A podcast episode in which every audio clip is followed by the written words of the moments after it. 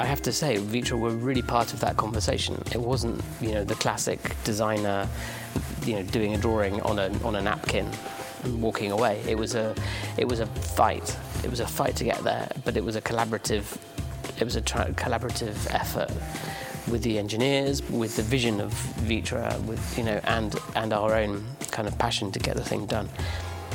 And finally, we ended up with this chair which we really loved, but which was really complicated to make.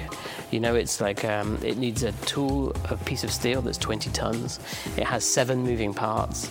It's heated, it's air molded, and the investment was huge. I mean, you know, you could buy a house in London for the investment of the project. And we thought, at the same time, you know, you've got this thing where um, we actually had created something which looked slightly unfamiliar, and the interaction was also slightly unfamiliar. So it was risky.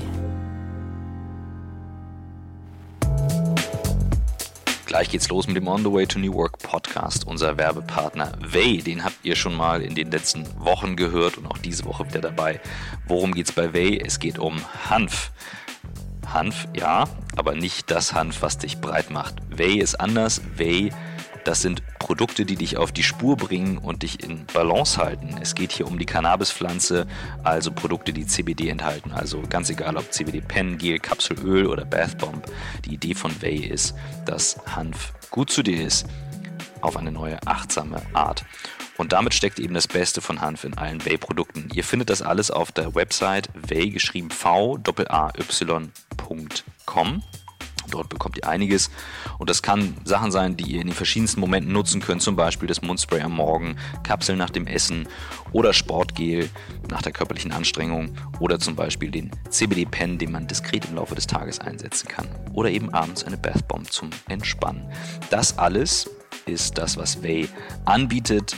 Way ist ein Unternehmen in Berlin ähm, mit einem Team aus Forschern, Entwicklern, Biologen, Medizinern, Unternehmern. Alle, die zusammen daran arbeiten, eben aus Hanf das Beste für euch rauszuholen. Also schaut mal auf die Seite way.com, v a y.com und jetzt viel Spaß mit On the Way to New Work.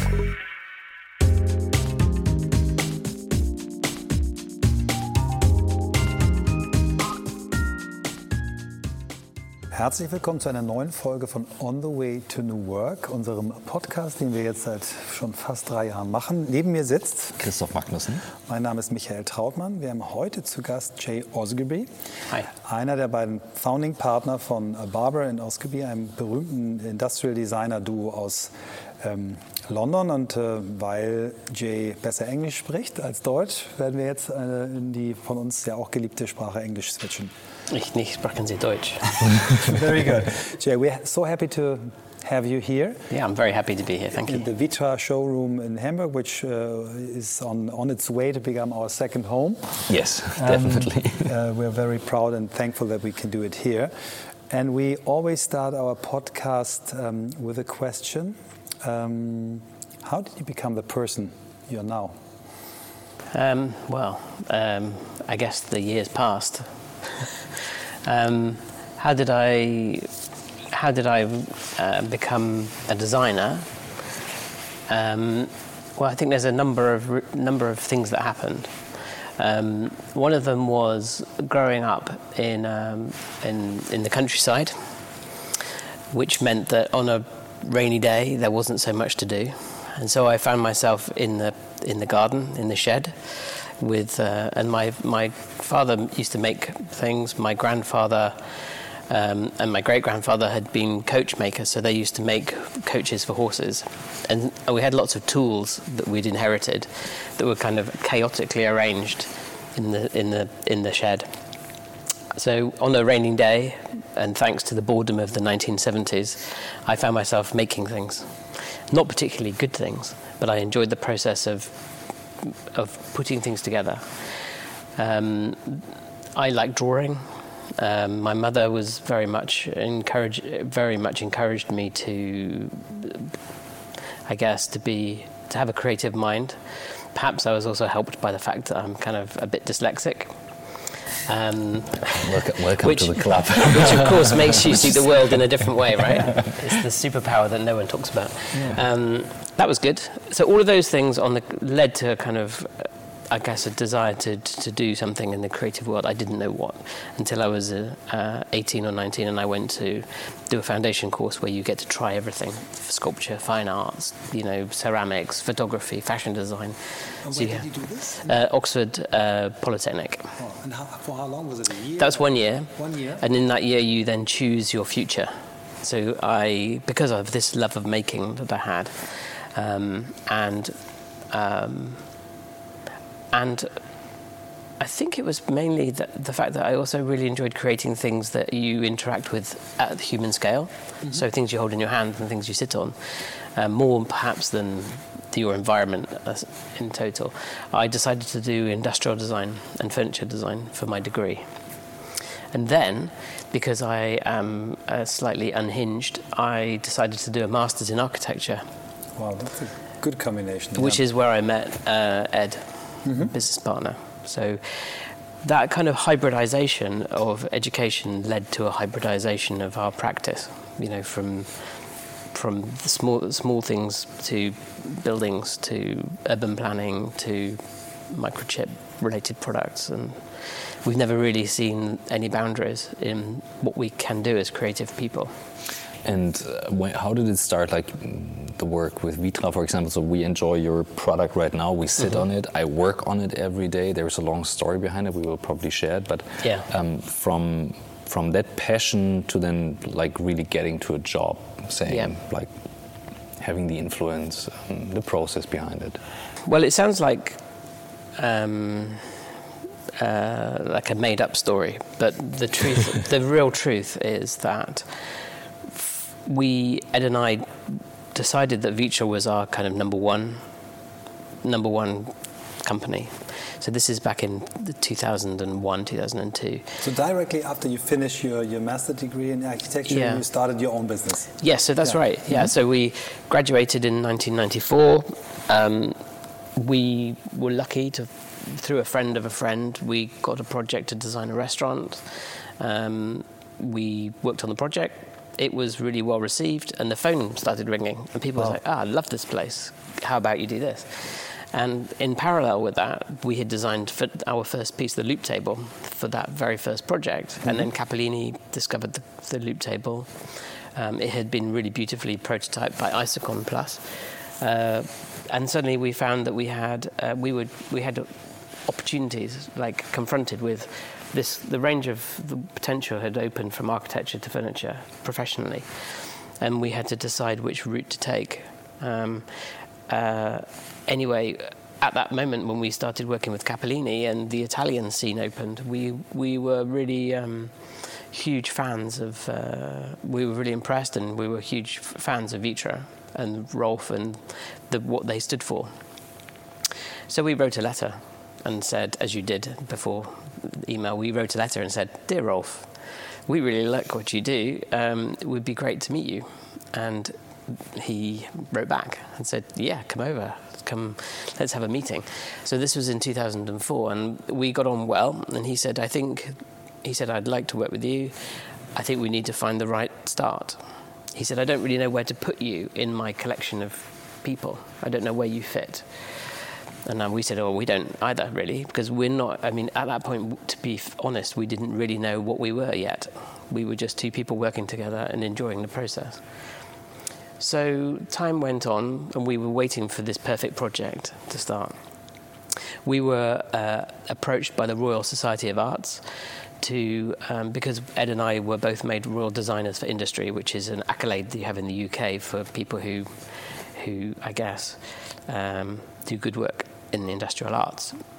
Because of that, they asked us to help them choose furniture for a school that they were building in as part of the Labour government's Building Schools for the Future programme, which was an ambitious, an ambitious programme to build 250 schools a year, uh, which soon finished in with the recession. But the Royal Society of Arts were building a school. They wanted us to help them find furniture for the school that was fit for the way that people are learning today. We looked and there wasn't one. So we thought, oh my God, here's an amazing project for Vitra. Vitra is the home of work. kids are being taught more like we work now through projects, through collaboration. It's not about sitting still and just writing stuff down. So again, out wrote a letter. It might have been an email by now uh, to Rolf and saying, "We have a, I think we have a project. How about designing a new chair for education to help, you know, a chair that has movement, but that has no mechanism?" And he was like, "Great." And that's how we started with Vitra. Was And that's, um, the Tipton? Is The Tipton, yeah, yeah. Tipton Yeah. chair, yeah. Yeah. Give, it- give, I, it's one of the questions we have to jump through it now, but give a little bit of background because I know Katinka uh, is a big fan of that chair. She Yeah. hates to sit still, so uh, she was moving Me in. too. She Same with me. Yeah. Yeah. Okay, I'm the only one here. No, I'm not. But um, but to give a little bit of background, like uh, that's Yeah, a very interesting um, product. So yeah, so having thought, having had Vitra's agreement to you know go ahead with the project, we did loads of research. We visited lots of schools. We looked at um, academic research that had been carried out in the previous 20 years, 30 years about how uh, how your sitting position can uh, impact your concentration. We also remembered ourselves of what it was like being in that classroom when we were kids, you know, and it's just like the feeling of needing to move because it was so boring and frustrating and like pushing back on your chair and getting told off. And and we realized that actually the need to do this isn't anything to do with being a naughty kid. It's because you need to help the oxygen get to your brain otherwise you just fall asleep you know? So we, with those findings, we created a list of criteria that our new chair for Vitra should have, and we. Um, it needed to be um, relatively inexpensive for a piece of furniture. It needed to be robust because the life cycle of this it gets so much wear and tear from the kids. It needs to be super strong.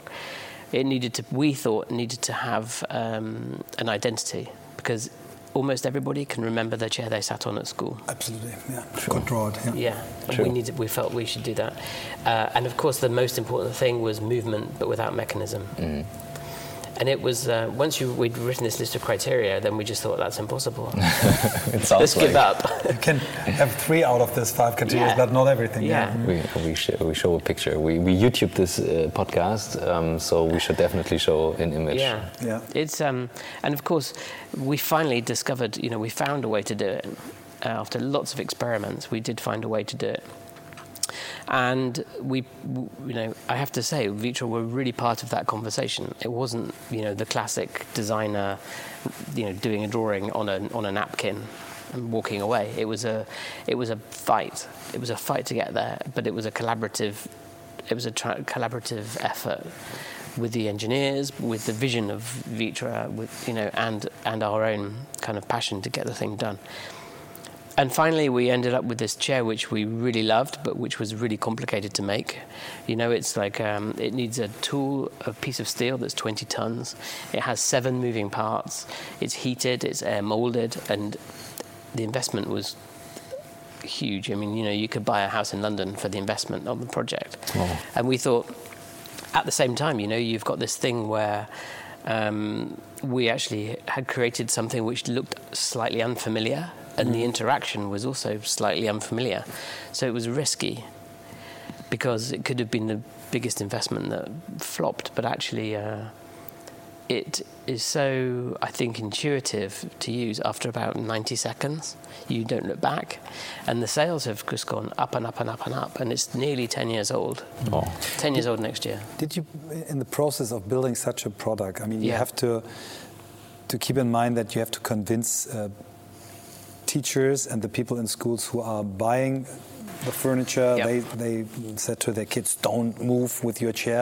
I, I remember I always did it. I flew into everything, and, and I would get sent it home. Yeah. So you have to convince them. Uh, and you have to make sure that kids are really happy with this uh, kind of furniture. Did, uh, in the process of creating a product like this, do you involve kids? Do you Yeah. involve teachers? How, how, how do you do so? We did. We did. We took. We we made prototypes and we tried them out, um, and uh, and uh, with my own kids too. Oh, In cool. fact, even today, my kids. I have three kids. They do their homework on the Tipton chair every night. But uh, what's interesting is the way that the the thinking behind the project has influenced the use. So, the idea of movement is fundamental to all of us in terms of good posture, concentration, and actually just animating your life. In, and that, the chair has gone into has been as well received for business as it has for education, and which is great. And actually, a lot of people use them at home for dining chairs. So it's a, it's become a transversal product. In in the process of um, designing, I mean, you're you're creating, you're influencing the world of work, of communication in a company. Mm. I just mentioned we sit on, on, on the couch soft work, I think mm-hmm. that's what it's called. So yep. um, it's basically a couch, but it's made for working. Yeah. So you have desks built in, you have induction charging devices, you have plugs, and um, you sit higher. You sit yeah. higher. You, you, told us a lot about it. Yeah. And um, people usually ask, like, why would we share stuff like that in a world that is super digital and, and a lot of technology? And I cannot stress enough, um, we have this this couch from Vitra in, in, our space, and it's always the first thing people sit on. They, really? They, they come to oh, the, they good. come to the space, and the first thing they sit down and yeah. start something. Let, let it be a conversation, having coffee, or work. Yeah. Everyone. That's great it's incredible because it's a good communication device because you, you talk different you're a bit, bit, more relaxed or you don't have a desk in front of yourself so how does it start to redesign and rethink something like that when people also then just see oh that's a couch it's more than that well like, uh, yeah so this is a really good example of uh, i think the tipton chair and this project probably two of my favourite projects because they haven't come from a sketch; they've come from a, uh, an observation. Yeah, insight, really yeah. insight. Yeah. Mm-hmm. And this one was the insight for this was came from the projects that we've done architect- on our architectural studio. Particularly one project, which was the Ace Hotel, which we designed in Shoreditch, mm-hmm. uh, about 2013, and we had made. Um, we had made a, you know, the typical thing, you know, like a, a foyer space for the residents to read the newspaper in the morning or make a call or have a coffee. And one of the most exciting things about what happened on the ground floor of this big hotel on Shoreditch High Street is that it became, in a way, it became an- another type of space.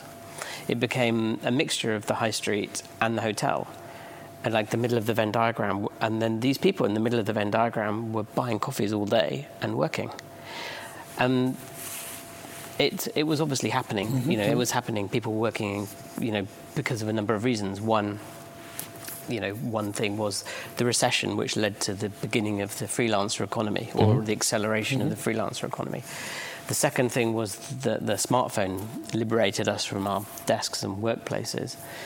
Um, and so there was this sort of like epicenter of the tech hub of London working in a hotel lobby. Really badly, actually, because the sofas we'd chosen were really relaxed sofas, you know. Mm-hmm. It was like they were cool pieces of kind of vintage design, actually.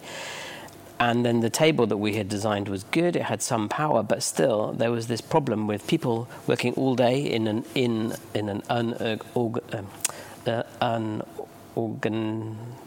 What am I trying to say? Organized? No, not organized. Ergonomic. Mm, ergonomic. Okay. Bad ergonomic situation and the power requirement. So you had these kind of cables going all over the place. Right. So if you didn't end up seeing your chiropractor because of your back, you saw the doctor because you fell over a cable.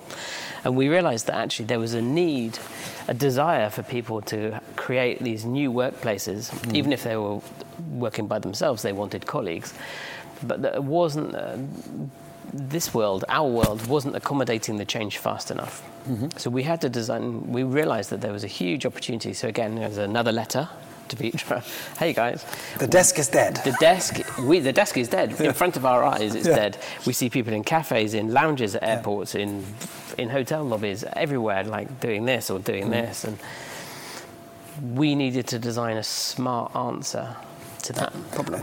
Just the, the, the observation that Starbucks has become a multi-billion dollar company would have been enough to say, well, people want something yes. between work and home. Yeah. That's why they call it the third place. Yeah. And if you're a, a smart uh, company, you offer them this uh, third place in their yeah. second place, which is office. Yeah. I mean, the other thing, the other critical thing is that the other insight from architecture is that actually to create this type of seating in a in an architectural space, the millwork or the joinery package is actually really expensive because each time it's bespoke.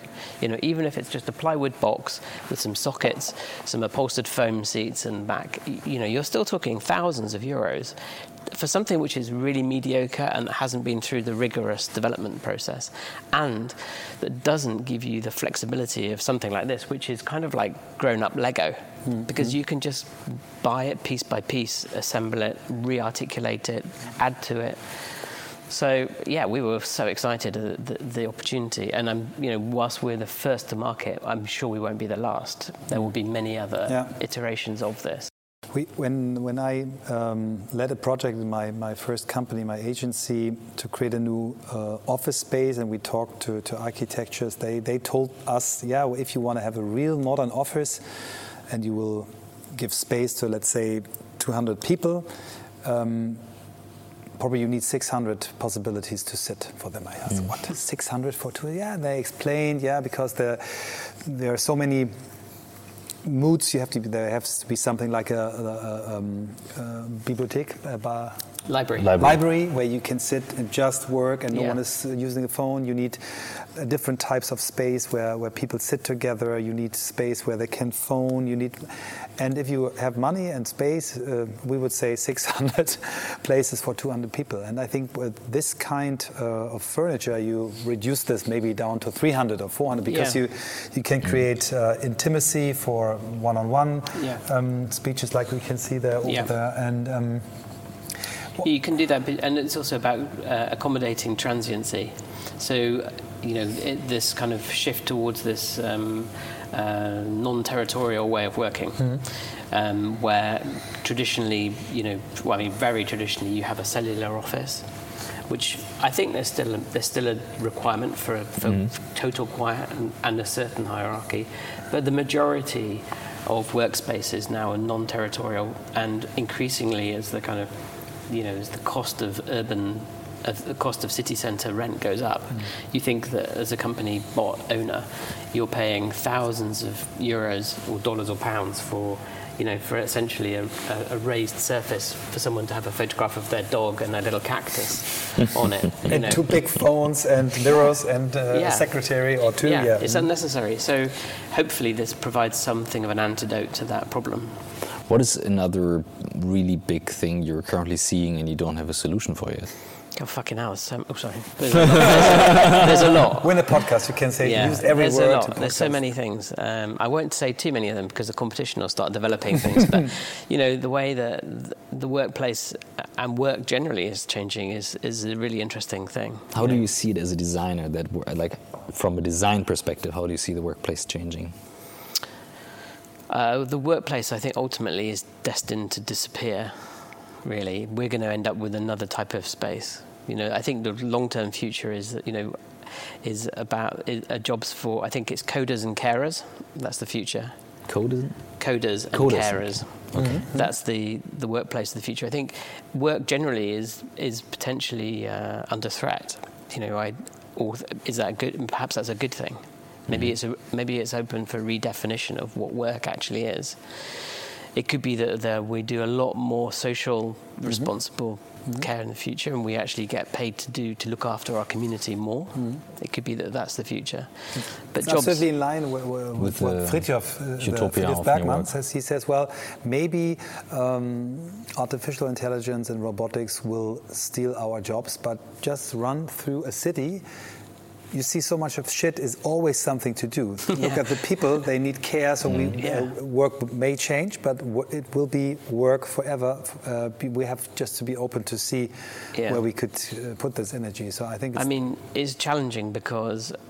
You know, very quickly following that thread, you end up mm. in a communist state in in, in our minds. Mm. Not, uh, or let's say, this idea of, of, of flatness, of everyone having a minimum wage uh, or everyone being paid to do good work, I think the risk with it is that what we can't do, I mean, we're going into politics, I think people like us are born to be, to find the next thing, to do something new.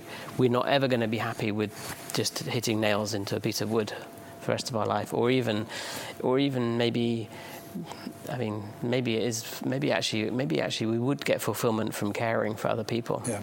Maybe that's true. One, one aspect I, I see in this uh, pro, uh, product we're sitting on right now is the uh, is the sleep aspect. I asked you before, can, can, I, can I sleep here? And when we when I started together with my partner, um, uh, my agency, 15 years ago, more than 15 years ago, we, we said we want a place where we can sleep. 15, yeah. We Yeah. want to have a place where we can sleep, because we both believe uh, a rest during the day is is powerful. And now read uh, the book Why We Sleep by Matthew Walker who said it's it's good for people to do a nap um, once a day. How, how do you see the, the the sleeping topic as a field for workspace? Do you think mm, it is right to offer your employees a place where they can rest for 10, 15, 30 minutes? I mean, I've never really seen it in the workplace. I mean, I've done it. We all done it. yeah, exactly. Don't you call it like the pfennig? When you isn't it something about holding a penny, and then when you not drop when you fall When you asleep drop it and in, you yeah. drop it, that's time to wake up. Yeah, you, you should. The, the, the, the story goes like this: um, you drink an espresso Right. before, and then you lay down with this penny, and after 15 minutes, you. It wakes you Yeah. So whenever I travel, um, especially if it's a long haul flight, and I've and then I have something to do, I tend to just walk into my room. It doesn't matter, like fully dressed. I just lie on the bed and I set my thing for 17 minutes, Yeah. and that's that's what I do. I try to do anyway. But I, I, you know, I like the idea. And actually, funnily enough, when we were developing this, Rolf had actually asked us about the topic of sleep because I think it is, you know, thinking suggests that it is the right thing to do. It's just hard to imagine how you could facilitate it in an open plan, Yeah. you know, because it would look like a kind of an attack has just happened and everyone's been knocked out. Yeah, but this is maybe you ask for it. Where where do you see a space where there's no solution? I think there is no solution because you can read it in so many articles that uh, that it's good. To, but uh, I've, I, There's too much pressure didn't see. on, on people in open spaces doing it. We had in this in this Yeah. first office we had this uh, this little room. It was, but the problem was we said to everyone, uh, everyone can use it, so it's just uh, closed or open. Yeah. Uh, don't use it longer than 30 minutes. But the, it was next to our office. no one really. Uh, they, they, it took, I think, a year, and they could see. Well, Andre and Michael, they, they use it. They really Yeah. use it, and then people started to use it as well. But uh, I don't know. Well, I mean, in the in the you know med, in the sort of lower Latin Mediterranean countries, it's you know it's fine. The siesta is part of culture, isn't it? How is nature influencing the workplace? Is there is that something you you get inspired by with ideas? It's hard. That it's very hard to do that without feeling like it's a pastiche, isn't it? I mean, obviously, we've seen the return of the plants. True. You know, they were Yeah, they were topic. definitely not around in the '90s with minimalism. It was Yeah. like, mm-mm. Gone. but they're back. And I think obviously, if you can have a, if you're lucky enough to have a building that's situated in such a way that you can create those views, so you can feel immersed in it, or even split up the programming of your place so that you can walk through nature, walk through a view, or be outside to come back inside is important. I'm, I'm asking for, for a special reason. Again, I know Katinka is very influenced by, by the plants, by nature, and, Yeah. design. And also, when we talk about communication companies, and Michael always comes with the example of the MIT building, where they Building 20, you probably know the Building 20. Yeah. And um, I recently dived into the topics of like how is wood organized, like to, to- like a forest Yeah, and the plants are living very symbiotic. Like uh, the, the, the, the, the trees need the plants. Like uh, everyone needs them themselves, and Yeah. they're close together. And looks like a big chaos, like a big mess, but it's a very well organized, very efficient um, thing. And I thought like that's an interesting idea because when we see an office space that is open, we still kind of want to structure it in certain ways. And I'm wondering like this influence you have with the building 20 that gives certain by accident symbiotic inspiration to other Yeah. people. How can we enforce this? Another another example could be Steve Jobs urban legend that he wanted to have all the toilets in just one No, it was Bill place. Gates. It was or Bill Bill Gates. Gates. Mm-hmm. Was it? So Yeah. that everyone has to walk by the toilet because they have to go there, so they meet there Yeah. with unplanned collaboration, unplanned communication. That's probably the last place I'd want to collaborate. Yeah, of course, but you, you have to go there and you meet someone on the way or on the way back because there are people coming to the office and hiding behind a screen all day long, Sure. right? It's some, it's, at a certain No. point they have to go. You know, I think it, there's something actually not so great about open plan working because, in a way, it's just become the shop floor. Yeah. You know, with the bosses high up looking down, making sure that everyone's working. You do feel vulnerable. That's why this sort of idea of screening, you know, actually that really started with the, with the, the alcove A sofa new, that the new intimacy, did. a new, it's a new kind Yeah. of intimacy without uh, giving everyone its own room. Yeah. Yeah, it's really difficult. I actually think long term we'll see definitely a, a, we will see the, the sort of cellular office return to some extent because people need. I mean, the thing that the thing that happens, of course, in open plan offices is, especially in the creative world, is everyone has listens to the music. Hmm. So really. Which you is are- not good. It's not good. No, you become disassociated from your colleagues. You know, you you're in your own world. You don't really share. Yeah. So it's a problem. It's problematic. And maybe that will, we, we, you know, maybe, maybe we'll see the end of that. And after all, we're still talking about desks in that s- configuration, and maybe that goes. I, I think this would be the, the wrong thing to come back to this old system. I think we should really work hard on this. How can I make sure that everyone who needs intimacy has the chance to get it immediately? Mm. Like, like a place like this or Yeah. the, the headquarter of Vitra, I could see that they have some, some boxes where you can Yeah. lay in and it's, it's all covered. And you just by moving your head half a meter into, or not, 20 centimeters into this box, you noise is gone and Yeah. you have your own. I think I would love to see more of this, or a library where where lots of people can sit next to each other. I mean, uh, we had a, an author, uh, a lady who sold millions of books. Uh, she's she's doing the writing in, a, in, a, in the uh, library of Hamburg University because it's the best and the quiet place, and you see people and you have all this in- interaction. I don't think that it's right to go back to this two people share an office. I don't think so. No, but I also think um, I also think that we have to ask ourselves what the workplace, what's the point of it, hmm. and actually the only the only thing that's important now about the workplace, if you're not actually making something with your own hands, is to interact with other people. It's just meetings. It's a meeting place now. Hmm. You know, you can work anywhere. So really, what we're having to do is think about how to bring people together in the best way. It's a communication tool. Yes, It's a- it's a it very is. It's of exchanging ideas, but more than exchanging ideas, because you can do that on the phone or by Yeah. email. It's about being able to have conversations where you, you know, the third thing. It's not. It's not visual and it isn't audio. It's actually something else that we haven't. it's quite- community. It's communication Yeah. and community. For me, it's sometimes I go uh, into a, a broader space in the office where I see there are other people. I sit there, do my work. They see I, I'm concentrated. They don't talk to me, but I I have this feeling I'm part of something bigger. I think Yeah. this is an aspect which is uh, important as well. I have. I would love to, to switch to one topic because I um, in the. Um, Katinka prepared me very good. So I, I, I saw that you, uh, the designer of this uh, Flos light, which you can carry Yeah, around. So the for- bellhop. For, me, yeah, bellhop. Uh, the, the mostly I, I did develop two offices for my, my company on, on, on, as a project leader, and the, the, the worst thing every, uh, every in every project was light, followed Yeah. by sound. but as I, I- I saw this, uh, I never worked with it. I just saw pictures. But I mean, this is the solution. Everyone gets his Can you light. describe it before Yeah, it's, it's a little. It's, see? We will put it into the video as well. I It's a should have little brought one light. with me, actually. It's a little light like a, a Taschenlampe. What is Taschenlampe? Um, Flashlight. Like a flashlight, but a flashlight you put on your table and you have perfect light.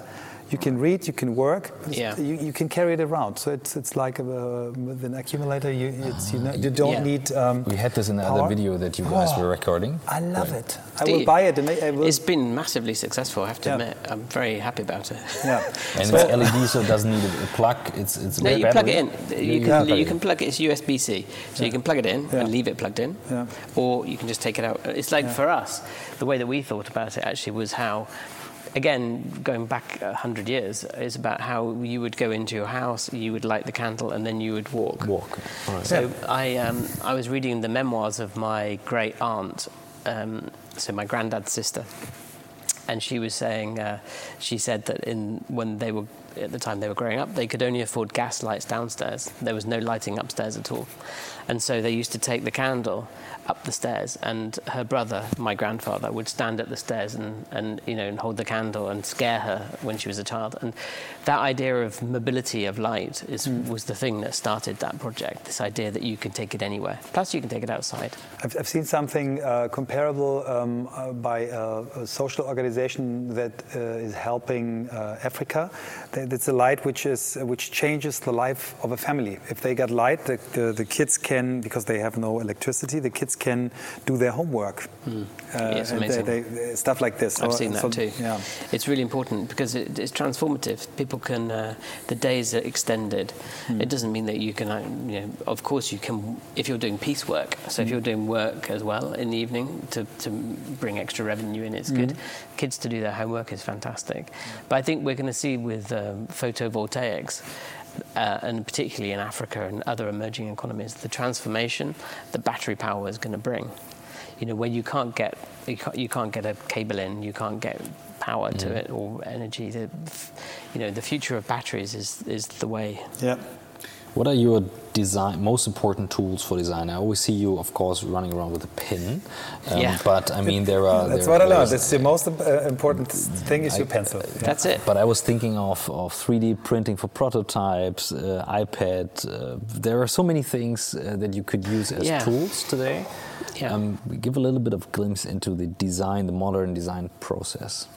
Well, unfortunately, I can't really because I think we're still, I think the tools that we use more or less are the same as they always have been for the inception of an mm. idea, which is a pencil, a pen, a paper, and then making models quickly. Mm-hmm. Um, we don't any longer do drafting by hand, although we were trained to draw by hand, of course, for engineering drawings um, and architectural drawings. But we you know, we're luckily in the position to be able to hire people who are really good at it, at it who can take a sketch and turn it into, uh, into a 3D model. Uh, we, we do lots of model making by hand uh, very quickly. So, you know, if you have, if we discuss a concept or an idea first thing in the morning by lunchtime, we have a thing. Uh, normally, uh, to talk about or to respond to, and it's important for us that model making makes something real in space. Mm. So we can, you know, like as you can see on the wall behind you, you know, we can render things mm. and look at it, examine it on the screen. But it could be, it could be a pencil or it could be the Titanic on the screen. It's irrelevant. It doesn't have any sense of scale or. It's not until you realise something one to one that you understand its feeling in the space. So with Ed and I, we get as far as really drawing and model making. But the team then will interpret the interpret the sketch into something which is tangible. We can we often use 3D printing now, whereas before we just used hand making. Mm-hmm. 3D printing is actually probably better environmentally, although it takes energy. It uses less resource because it's a smaller thing at mm-hmm. the end. Um, and very quickly something that we agree on goes to the company to Vitra say and Vitra then take it on. It's like a relay race you know sketch to prototype. Mm. Ske- sorry sketch to model model to prototype prototype mm. to second prototype. The realization is like a race. Each person play, plays their role in that. And really the communication is um, is is almost entirely done through drawing even when you have a prototype, you're still drawing. You draw on it, or you mm. draw next to it, or you draw on a plan or a picture, or so without that, it would be impossible. It's also one of the reasons why uh, us English people haven't learned any new languages because we just draw instead. um, now I lost my question. I thought it was the most um, important. Yeah, now I got it back. Never happened before, so everything happens first. Um, how do you see the future of um, the job profile of a designer when you see at, uh, the first approaches of, of, artificial intelligence, machine learning, helping to create designs? Oh, good question. Good question. Well, I mean, obviously, I'm going to say it doesn't stand a chance. I think the one thing I have noticed though is that there are a lot fewer design graduates mm-hmm. applying now for oh, jobs. Wow. Mm-hmm. I think uh, what has happened is that um, the combination, I'm talking specifically about the UK, although I think it's a bigger issue. I think that the combination of um, the cost of education now and the and the risk of learning to do something which isn't so well paid potentially compared to the dig- digital arts. So the idea of, of what we're seeing is the creative thinkers are going much more into technology now mm-hmm. and applying their brains to other problems. I, I, I suspect it's the right thing to do, probably because you know we could argue that, with some exceptions, we are kind of catered for as a as a as a species in terms of the made answers to everyday life, to chairs, to sofas, to tables, things which no longer re- need don't re- rely on technology, new technologies to advance mm-hmm. them. I think we're done, more or less. We don't really need that much more. We need things which can adapt to the way that society is changing, which is why this is valid, mm-hmm, mm-hmm. and maybe why the Tipton chair is valid. I think that those opportunities are becoming fewer and fewer, and so I understand why the new gen, you know, the next generation aren't attracted to something because the job is done. Do you think? I don't think so. I, I me, think- I me- still me neither. so- I'm, I'm I also still think so challenging that your, Good, let's do it. that your job is so important, um, and uh, at least in my my old industry, uh, advertising, I believe the the brand designers are the the ones who can do their job for many more years because I. All the beauty in the world has to has to do with, with something you create, and I don't think that machines will. Maybe they will assist us. I I, I strongly believe more in uh, uh, augmented intelligence. yeah, that They help you to do your job better. Yeah. But um, that's what you said that you observe things um, with this chair. I don't. I, I don't think that a, a machine could come out with what I mean, Like what I mean, I'll just qualify that. What I mean is that there will always be, there will always, yeah, creative thinking. We can, we are, we depend on creative thinking. We will more than ever depend on it as as we move forward to to keep an eye on on technology. I guess. I don't personally feel threatened by AI and the future of that. I think it's um, it's within our power to control it and understand it. What I really mean is that in terms of producing commodities, the idea of the Bauhaus of good design for everybody kind of exists really through people like IKEA. Really, I think IKEA have done an incredible job of fulfilling the Bauhaus's prophecy. Uh, I think I just question whether we need more stuff. So, in terms True. of designers Mm, okay. creating more stuff, we don't need that. Yeah, yeah. yeah. Of course, you need things. You need to. You know, we need, we will always need things that lift your soul. You know, but some of that is about find discovery. I mean, there are enough beautiful chairs that have been created that can lift our souls when we find them. I don't necessarily need. I don't always believe that we need more stuff. I I- think yeah, we, I we need to, that. we the lounge creators- chair is already there since years. Yeah, you don't- Exactly. I mean, you know, there's a point where you have to say, Mm. okay, maestro, you were right. Yeah. but yeah, but AI can be a tool to, for this observation process, for example. Like when you came up with, like you see something, you observe Yeah. something, and, and it gives us insights that are much different. And that's what I doubt. This, the, what, what we see Yeah. that a machine, uh, you you have to make sure that they, the machine gets the right data. But what kind of data leads you that, that kids are behaving like this in school? I, I think uh, until the point where machines are able to do so, we will need 20, 30, 40 more years. Yeah, no, Yeah. no, I, I agree. I I, agree I, I as think well. it can assist the process, like to, like coming up Combining with a, data, a yeah. small spark. For, like stupid example. I know you you hate my my Snapchat, TikTok, and stuff examples, but for example, um, such a young kid, you can play on TikTok. Thank you. Um, but why, for example, is that an interesting app to keep in mind? Because the algorithm works much different than YouTube, for example.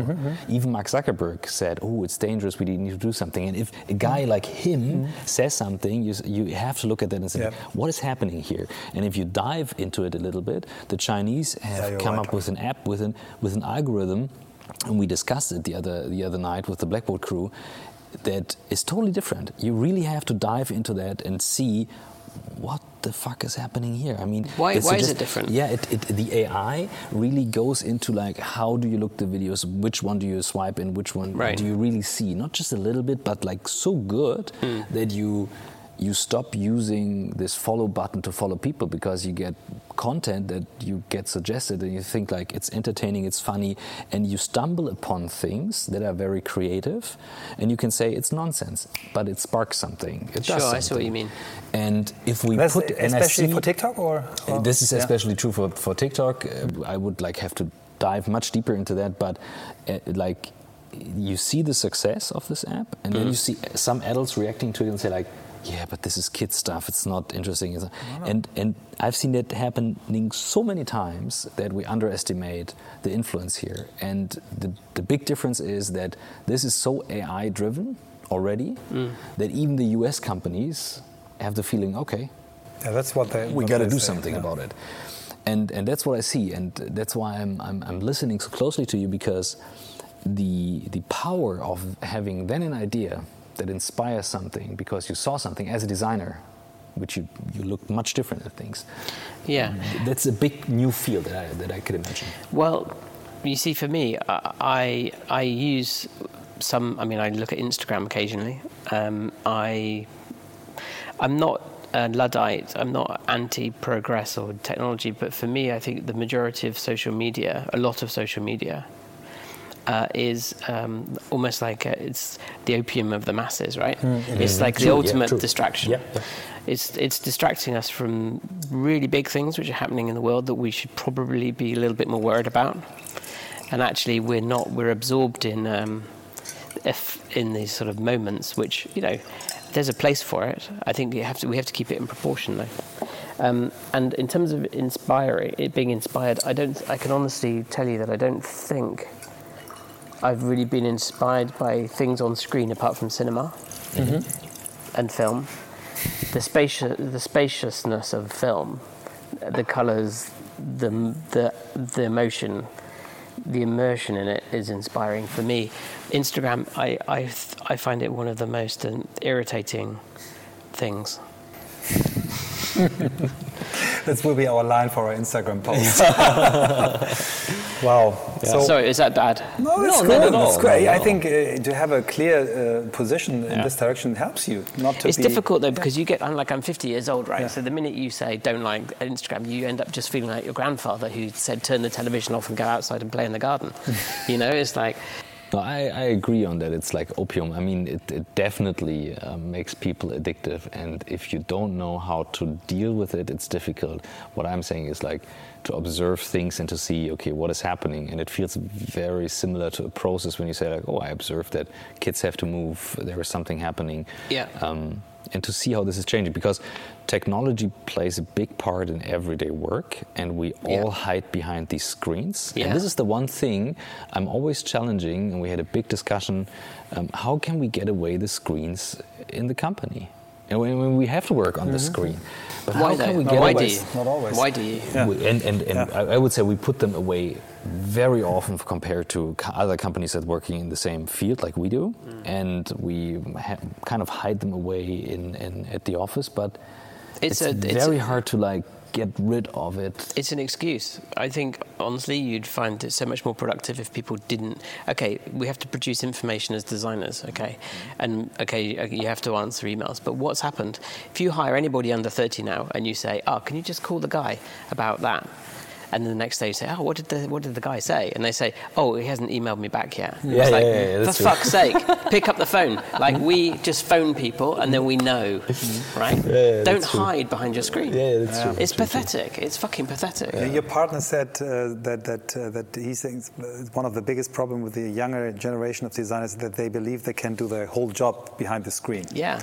And uh, I could now, I, your, the, your whole, the whole hour we spent with you, I now realize. Yeah, what it's really yeah. it's painful. It's painful, but it's it's kind of countercultural to be retrospective in our thinking at the moment. It's not what our societies, uh, you know, we, we haven't been taught to do to be this way. So you end up feeling like a kind of arts and craft, like flipping, I don't know, um, William Morris. You know, this reaction against industrialization. We aren't that really. It's just that we know, we remember how work was and how, how productivity was high before smartphones, for example. Yeah. I mean, we, we could be much higher with the technology if we would use it we need more to wisely. Actually, this is a really interesting topic. I haven't really talked about this before, but you're right. There's a hybrid way of working, mm. which is probably a lot more to do with meetings, but productive meetings, because meetings are also an environment where people hide behind, mm-hmm. you know, meetings for meetings. Hmm. Let's have a meeting. Okay, that was a great meeting. Let's meet again on Thursday. you know, it's like. Oh no, I have two other meetings on Thursday. How yeah, about? Uh, yeah, yeah. Okay, we'll have to reschedule the meeting. You know, um, and uh, and then you have to finish that meeting. It was like a fantastic meeting, but let's follow up. You know, it's like you don't need to. You just need to meet, make a decision, go. I don't, anyway, obviously I'm getting a bit. Yeah, so I I, I, I, I, told you before I wanted to discuss with you about Brexit, but I don't want anymore because it was, it was such a nice it was such a nice uh, hour we spent that. together, and I think. Uh, last question to you. Yeah, like the, the one one very yeah. important question you always ask, like if you would give a advice to let's say a 12 year old listening, saying, okay. Mm looking on the field of work or what's your passion, what, what advice would you give someone who's that young? Well, it's really, I've got kids that age. I have a 17 year old, uh, a 14 year old, and an 11 year old. The, the 17 year old is interested, she's doing, she's studying bizarre A levels, which is really good. You know, she's doing politics, mm-hmm. she's doing English literature, and she's doing textile design. Wow. Now, she's my daughter, right? So she's suffering from my problem of not wanting to commit to one discipline or another, I think. Mm-hmm. The middle child, Sophia, is she's determined to be a pilot.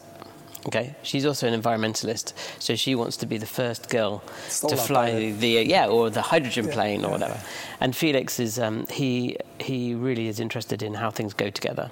Oh, wow. So he's interested in design engineering or something like that. He doesn't he really probably know is a maker. yeah, he's brilliantly stuff, dyslexic as well. Way more dyslexic than me. So he's, I mean, you don't know which way up he is half the time. So I often get this thing. It's like I come home and it's like shit. I, I come home and I'm sort of looking at and thinking, what are you going to do? You guys. Mm. And I think my advice to everybody, my honest advice to people is try and avoid get a job. Trying to avoid getting a job first. Mm. Try and find a way to do your thing. And I think that comes from.